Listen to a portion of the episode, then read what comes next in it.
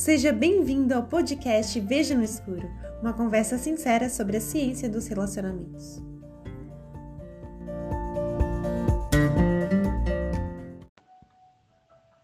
Olá, visionários, tudo bem? Hoje nós estamos indo para a segunda visão da série Práticas Comuns no Namoro. É interessante porque a gente viu na, na visão passada algumas, alguns paradigmas que nós pensamos ou que nós ouvimos a respeito do namoro, que são as práticas comuns num namoro é, normal, num namoro que a gente ou está participando ou que a gente vê por aí.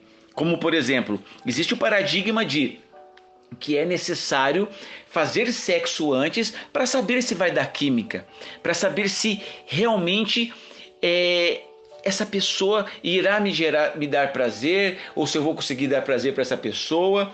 Então existe também o paradigma de que é necessário viverem juntos antes para fazer um, um pré-casamento para saber se se vai existir compatibilidade, se vão combinar, se é isso mesmo que estão pensando, se não é, é, é apenas emoção. E existe também o paradigma de que não é necessário ter a mesma fé Tá? Nesse caso eu estou falando não só da parte de, de ser cristão, mas de religião também. Né? A gente vai ver isso mais para frente e a respeito desse paradigma e outros paradigmas de que no namoro não tendo penetração tá tudo certo, o resto tá tudo liberado.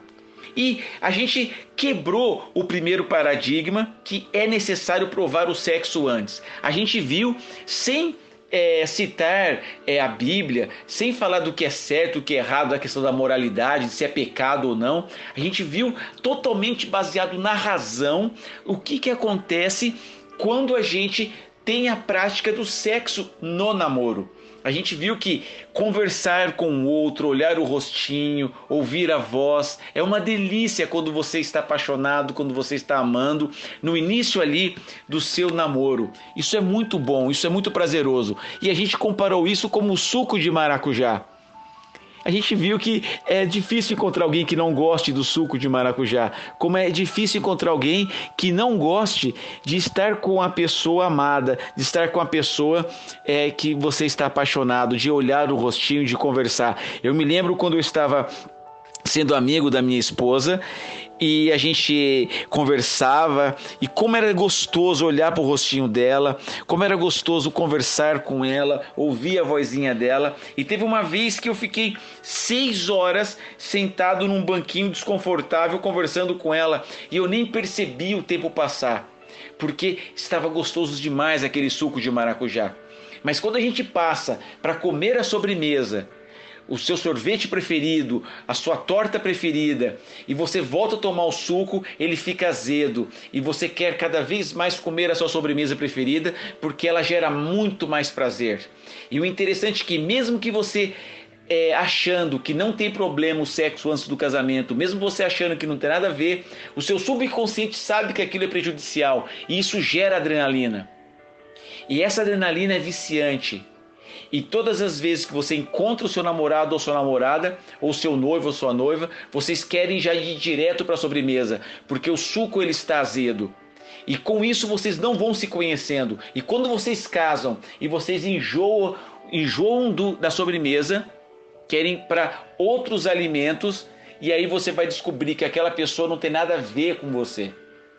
E isso é horrível, porque vai gerar brigas, vai gerar descontentamentos, vai gerar prejuízos financeiros, uma série de coisas que a gente vai ver isso nas próximas visões. Então, a gente viu que como é prejudicial a gente não seguir esses conselhos tão simples, tão óbvios que às vezes na correria da, da, do paradigma formado de namoro a gente acaba passando para trás. E hoje a gente vai ver umas outra prática comuns no namoro ou no pré-namoro, que é a prática de brincar com corações. Isso é seria engraçado se não fosse trágico.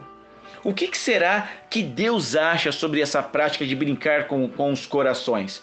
A gente vê no livro Adventista Home, que é o livro Lar Adventista no Brasil, na página 57, que fala que brincar com corações não é um crime de pequena magnitude aos olhos de um Deus santo. Olha só. Deus está falando que brincar com os corações, brincar com, com uma pessoa, é um crime e não é de pequena magnitude. E o interessante é que você vê através de, dessa prática, você observa o caráter desse rapaz ou dessa moça. Então, se você está namorando alguém ou está é, pensando em namorar alguém que tem essa prática de brincar com o coração das pessoas, de, de, de, iludir, de deixar você numa situação desconfortável, numa situação é, é, que faz você ficar super vulnerável, que aguça mais ainda a sua vulnerabilidade. Tome cuidado, preste atenção. Deus diz que isso é um crime e isso não deve acontecer.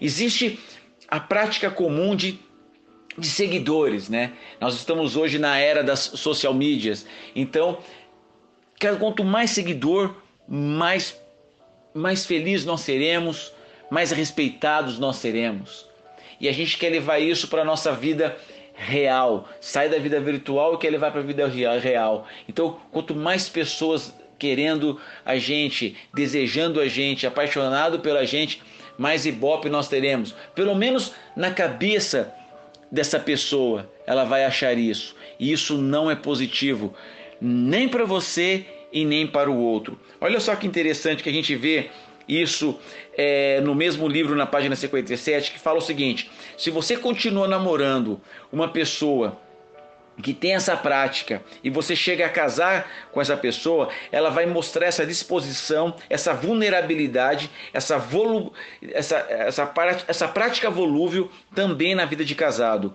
A relação conjugal não torna sempre firme o espírito volúvel, constante o que vacila e fiéis aos princípios. Eles vão cansar dessa constância e vão querer novamente as aventuras. Então, olha só, quando você tem essa prática de brincar com os corações das pessoas, isso vai ser ruim tanto para quem casar com você, quanto para você mesmo. Isso vai ser muito ruim para você. Então, o que, que você tem que fazer? Abandonar essa prática, porque olha só o que fala aqui no, no livro. Quão essencial é, pois, que os jovens de tal modo cinjam os lombos de seu espírito e cuidem de seu proceder, de modo que Satanás não os possa iludir para desviarem do caminho da justiça. Eu achei interessante aqui a parte de cingir os lombos, né? É um termo é, mais, mais conservador, né? mais antigo, mas o conselho ele é completamente novo, ele é completamente moderno, que fala que se você não se sujeitar a Deus, se você não sujeitar à vontade dele, Satanás vai te iludir e vai te desviar do caminho de Deus. A gente viu em uma das visões passadas que este assunto, a ciência dos relacionamentos, é um assunto, é um caminho que pode te tirar ou colocar na eternidade ao lado de Jesus. A gente viu quão especial é este assunto. E a gente viu também que Satanás sabe exatamente com que elementos ele tem que tratar para poder enganar você e enganar a mim. E ele emprega a sabedoria infernal que ele tem a fim de alcançar jovens para a ruína. Então ele observa cada passo que a gente dá. Ele faz muitas sugestões à nossa mente. E muitas vezes essas sugestões, elas são seguidas de preferência ao conselho da palavra de Deus. Então ele mistura certo com errado. Então, essa rede perigosa que ele, que ele praz, faz e entrega para a gente, habilmente preparada, ela vai apanhar a gente desprevenido. Desprevenidos. Isso pode achar-se muitas vezes disfarçado até mesmo de conselhos sábios que a gente vê é, nas mídias, que a gente vê na televisão ou em algum filme. Mas sempre o resultado é ruína, é tristeza, é angústia. Então a gente viu nessa visão que brincar com corações não é um pecado de pequena magnitude aos olhos de Deus. e que nós devemos tomar cuidado sobre essas práticas para a gente não fazer isso e para a gente se proteger. Porque quando você entende o seu valor, quando você entende que Jesus te ama, você não vai permitir nunca que alguém brinque com você. Quando você permite isso, você está sendo pior do que a pessoa que está brincando. Não faça isso. Não permita. Que Jesus te abençoe, que Jesus possa te dar sabedoria para que você possa continuar ouvindo as próximas visões. Vamos orar? Querido Deus, muito obrigado por, por mais uma visão, por mais um conselho que o Senhor está querendo nos dar, está querendo nos mostrar. Queremos que o Senhor tome o nosso coração, efetue em nós tanto querer como realizar da Sua vontade em nossas vidas. Em nome de Jesus. Amém. Que você possa ter uma noite, ou uma tarde, ou uma manhã abençoada, com muitas vitórias. Que Jesus te abençoe.